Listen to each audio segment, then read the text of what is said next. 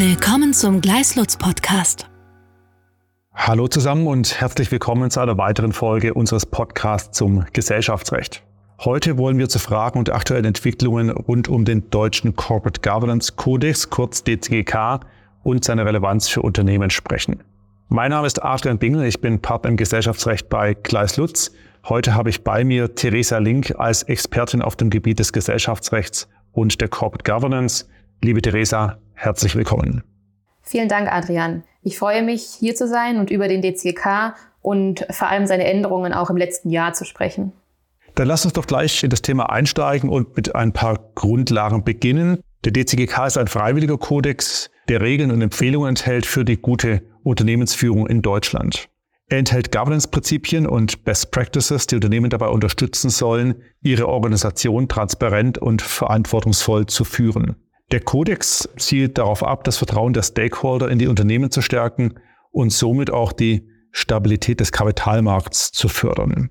Was, Theresa, ist eigentlich der Anreiz für Unternehmen, sich an einem solch freiwilligen Kodex zu halten? Ja, gute Frage. Zunächst sind börsennotierte Unternehmen nach 161 Aktiengesetz verpflichtet, jährlich eine sogenannte Entsprechenserklärung abzugeben. In dieser Erklärung müssen die Unternehmen dann mitteilen, ob den Empfehlungen des DCK entsprochen wurde und auch in Zukunft wird oder welche Empfehlungen nicht angewendet wurden bzw. werden und ganz wichtig auch, warum nicht. Man nennt es auch das sogenannte Comply or Explain Prinzip.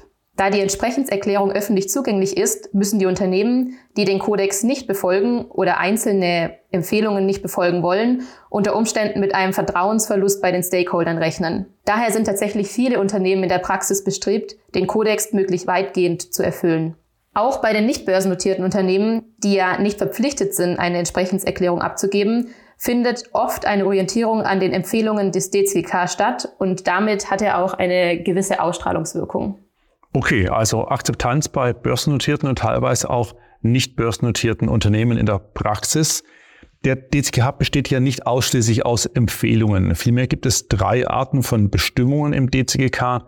Erstens die Grundsätze, das sind die wesentlichen gesetzlichen Regelungen, vor allem des Aktiengesetzes. Zweitens die Sollvorschriften, darauf hast du gerade schon Bezug genommen, also Empfehlungen, zu denen sich die Unternehmen nach 161 Aktiengesetz erklären müssen. Und dann drittens die Anregungen, sogenannte Sollte-Vorschriften, deren Einhaltung den Unternehmen freigestellt ist und zu denen sie nicht gesondert berichten müssen. Und das ist der Unterschied zu den Empfehlungen, wo sie, wie du schon sagtest, berichten müssen. Ja, genau. Und wie du schon sagst, Adrian, die Grundsätze beziehen sich auf die jeweils aktuellen gesetzlichen Regelungen. Und sobald es eben gesetzliche Änderungen oder auch insgesamt gesellschaftliche Diskussionen zu bestimmten Themenkomplexen gibt, wird auch der Kodex von der Regierungskommission regelmäßig angepasst. Die Regierungskommission ist übrigens eine vom Justizministerium eingesetzte Kommission und sie überprüft den DZGK tatsächlich jährlich. Okay, also in der Tat wird laufend Best Practice und gute Unternehmensführung im Blick behalten und gegebenenfalls auch angepasst. Womit wir auch schon beim Thema des heutigen Podcasts sind. Im letzten Jahr gab es ja wieder ein Update. Der neue DCK 2022 hat eine stärkere Betonung auf Nachhaltigkeit und ist Ende Juni 2022 in Kraft getreten. Was, Theresa, sind eigentlich die wichtigsten Änderungen? Der neue DCK legt, wie du ja schon sagst, Adrian, einen größeren Fokus auf die Integration von Umwelt-, Sozial- und Governance-Faktoren, kurz ESG, in die Unternehmensführung. Teilweise greift der neue DCK auch den erweiterten Pflichten der EU-Nachhaltigkeitsberichterstattung durch die Corporate Sustainability Reporting Directive auf EU-Ebene vor, die kurz auch CSRD genannt wird. Insgesamt orientiert sich der DCK also an dem großen neuen Thema Nachhaltigkeit – Dazu hatten wir ja auch schon in unserem Podcast zur virtuellen Hauptversammlung kurz gesprochen, Adrian. Beispielsweise sollen börsennotierte Unternehmen nach der neuen Empfehlung A1 in ihrer Unternehmensstrategie und auch in der Planung auch soziale und ökologische Nachhaltigkeit berücksichtigen. Dabei soll der Vorstand nicht nur die mit den sozialen Umweltfaktoren verbundenen Risiken und Chancen für das Unternehmen, sondern auch, und das ist eben das Neue, die ökologischen und sozialen Auswirkungen der Unternehmenstätigkeit systematisch identifizieren und bewerten. Okay, also quasi nicht nur die Outside-In-Perspektive, sondern auch die Inside-Out-Perspektive. Das heißt also die Auswirkung des Unternehmens auf die Umwelt, auf andere ESG-Faktoren. Das Ganze quasi im Vorgriff auf die CSRD. Hat das die Unternehmen in der Praxis eigentlich vor Herausforderungen gestellt? Wie ist äh, da dein Eindruck aus deiner Mandatsarbeit? Zunächst muss man, glaube ich, festhalten, dass die Identifizierung wesentlicher Risiken in allen Bereichen der Unternehmenstätigkeit natürlich davor schon erforderlich war. Und davon war natürlich auch ökologische und soziale Auswirkungen schon mit umfasst. Die höheren Anforderungen des DCK haben in der Praxis aber durchaus zu Anpassungen geführt. Und teilweise haben die Unternehmen auch rein vorsorglich manchmal erst einmal eine Abweichung in der Entsprechenserklärung vermerkt, immer aber mit dem Fokus, die neuen Vorgaben und damit eben gerade die von dir genannte Inside-Out-Perspektive so schnell wie möglich umzusetzen. Okay, das leuchtet mir ein. Manche Anpassungsprozesse benötigen natürlich auch etwas Zeit. Neben der Betonung von ESG enthält der DCGK 2022 ja auch Anpassungen, die auf das FIPOC 2 beziehungsweise das FISC zurückzuführen sind, also das zweite Führungspositionengesetz beziehungsweise das Gesetz zur Stärkung der Finanzmarktintegrität. Richtig? Ja, genau richtig. Zu nennen sind hier unter anderem zum Beispiel die Ergänzung der Zielgrößen für den Anteil von Frauen im Vorstand. Vor allem aber sind neue Empfehlungen zum IKS und RMS, also dem internen Kontrollsystem und Risikomanagementsystem, außerdem zur Besetzung des Prüfungsausschusses sowie zur Zusammenarbeit mit dem Abschlussprüfer relevant. Auch hier spielt das Thema Nachhaltigkeit immer eine wichtige Rolle. Also doch einige Änderungen durch den neuen DCGK. Dadurch wird die Verantwortung von Vorstand und Aufsichtsrat, insbesondere für Nachhaltigkeit und Soziales, sicher verstärkt. Welche neuen Empfehlungen gibt es denn zum IKS und zum RMS? Nach der neuen Empfehlung A3 des DCK sollen das interne Kontrollsystem und auch das Risikomanagementsystem künftig auch nachhaltigkeitsbezogene Ziele abdecken. Nach der Begründung des DCK ist eine entsprechend umfassende Unternehmenssteuerung und Erfolgskontrolle erforderlich, um eine wirksame Umsetzung der Unternehmensstrategie auch tatsächlich gewährleisten zu können. Interessant und leuchtet ja auch grundsätzlich ein. Hat die Umsetzung des DCGK für die Unternehmen insoweit eine Anpassung ausgelöst oder war die Implementierung von Nachhaltigkeitszielen in das Governance-System der Gesellschaften auch schon davor Best Practice, sodass eigentlich gar nicht viel geändert werden musste? Hm, insoweit gibt es wahrscheinlich kein ganz einheitliches Bild. Die meisten Unternehmen haben tatsächlich davor auch schon nachhaltigkeitsbezogene Belange in irgendeiner Form überwacht. Teilweise aber eben nicht innerhalb des IKS und RMS und damit musste zumindest diese Integration teilweise angepasst werden. Außerdem sind in einigen Fällen noch nicht alle nachhaltigkeitsbezogenen Ziele in die Systeme integriert. Die Unternehmen haben teilweise einfach mal mit den ersten angefangen und müssen für weitere jetzt noch entsprechende Kennzahlen dafür entwickeln, sodass auch insoweit in der Zukunft noch Anpassungen vorzunehmen sein werden. Dann nehmen wir nochmal die Perspektive der Stakeholder ein. Die sehen typischerweise eine recht kurz gehaltene Entsprechenserklärung. Wie können die eigentlich nachvollziehen, wie ein Unternehmen seine Systeme in der entsprechenden Hinsicht angepasst hat? Ja, diesen Punkt hat die Regierungskommission natürlich auch gesehen und deswegen gibt es eine weitere neue Empfehlung A5. Danach soll das interne Kontrollsystem und das Risikomanagementsystem im Lagebericht beschrieben werden und es soll auch zur Angemessenheit und Wirksamkeit dieser Systeme Stellung genommen werden.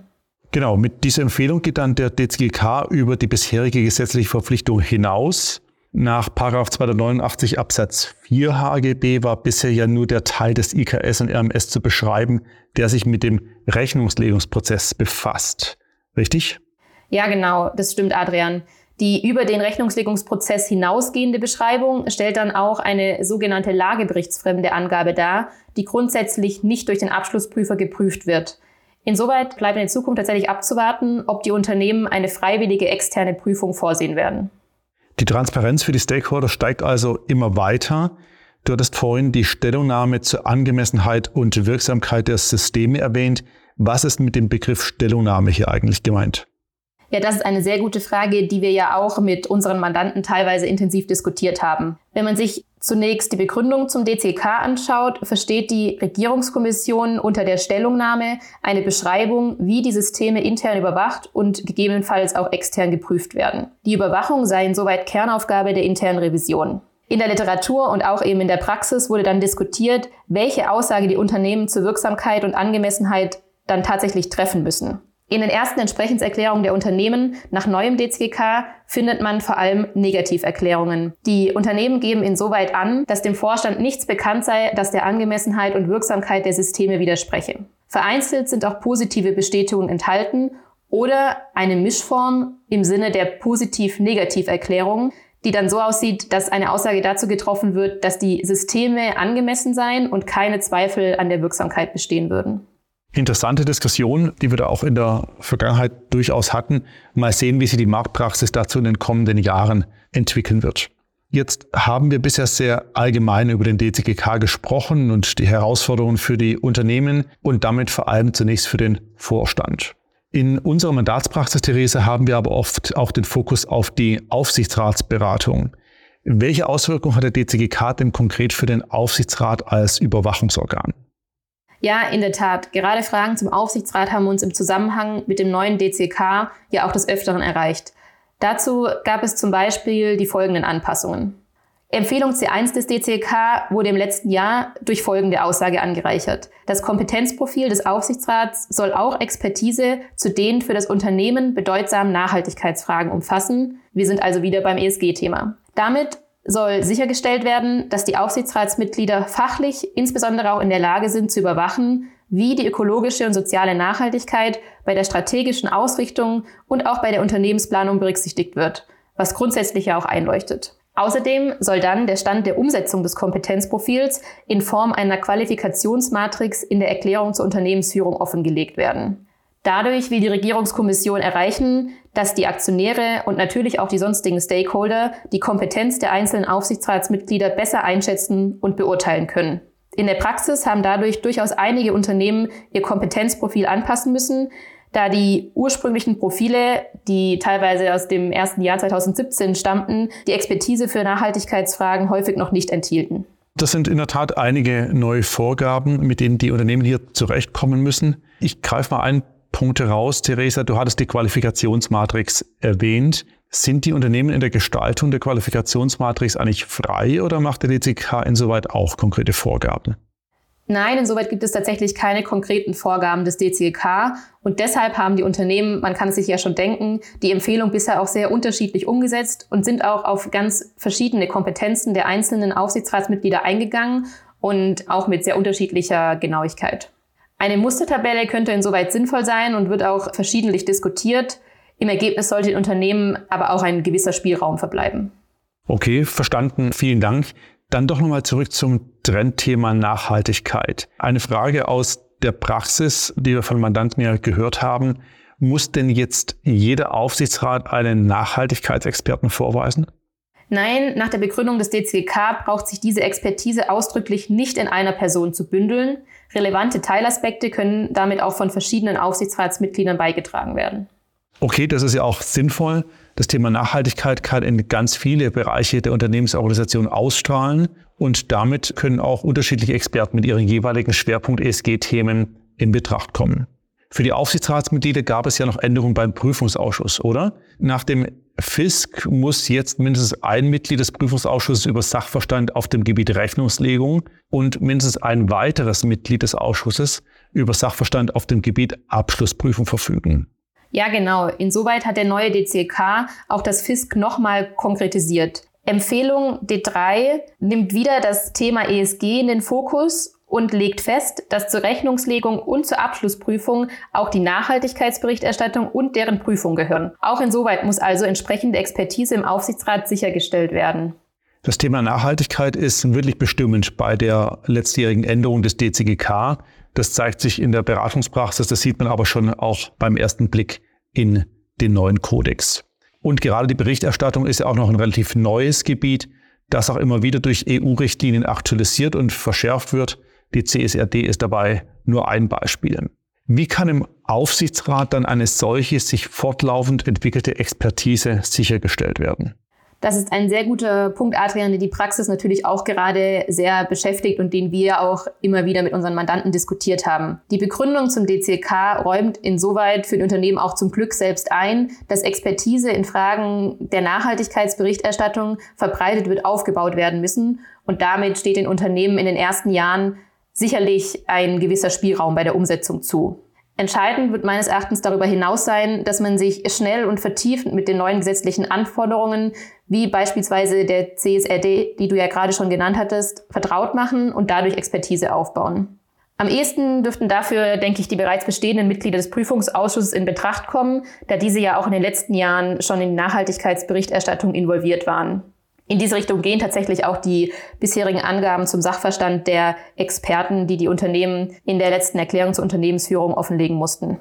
Und auch insgesamt müssen sich die Aufsichtsräte beim Thema Nachhaltigkeit natürlich gut aufstellen und up-to-date bleiben. Dazu werden auch immer wieder ESG-Schulungen und Fortbildungen notwendig sein. Der regulatorische Rahmen, gerade ja auch auf EU-Ebene, entwickelt sich hier ja gerade ständig und relativ rasant weiter. Das hört sich in der Tat nach einer verstärkten Verantwortung der Aufsichtsratsmitglieder für Nachhaltigkeit an. Theresa in der Praxis hat sich immer wieder die Frage gestellt, ob dann ein separater Nachhaltigkeitsausschuss eingerichtet werden soll. Wie ist denn dazu die Stimmung in der Praxis? Hm. Die nachhaltigkeitsbezogenen Überwachungsaufgaben können sich natürlich für einen Nachhaltigkeitsausschuss eignen und in der Praxis sieht man daher derzeit auch einen gewissen Trend zur Einrichtung von solchen Ausschüssen. Ob sich dieser Trend am Ende tatsächlich durchsetzen wird, bleibt meiner Meinung nach abzuwarten. Insbesondere muss noch bewiesen werden, ob ein zentraler Ausschuss für ESG sinnvoll ist oder ob vielmehr eine Aufteilung auf die bereits bestehenden Ausschüsse im Ergebnis vorzugswürdig sein kann. Das hattest du ja vorhin auch schon mit den ESG-Experten mit eigenen Schwerpunktthemen angedeutet. Vielen Dank, Theresa, für die interessanten Einblicke und vielen Dank an Sie, liebe Zuhörer, fürs Einschalten. Wir hoffen, dass Sie einige Einblicke gewinnen konnten und würden uns freuen, wenn Sie auch beim nächsten Mal wieder dabei sind. Danke fürs Zuhören und bis zum nächsten Mal. Weitere Informationen finden Sie auf gleislutz.com.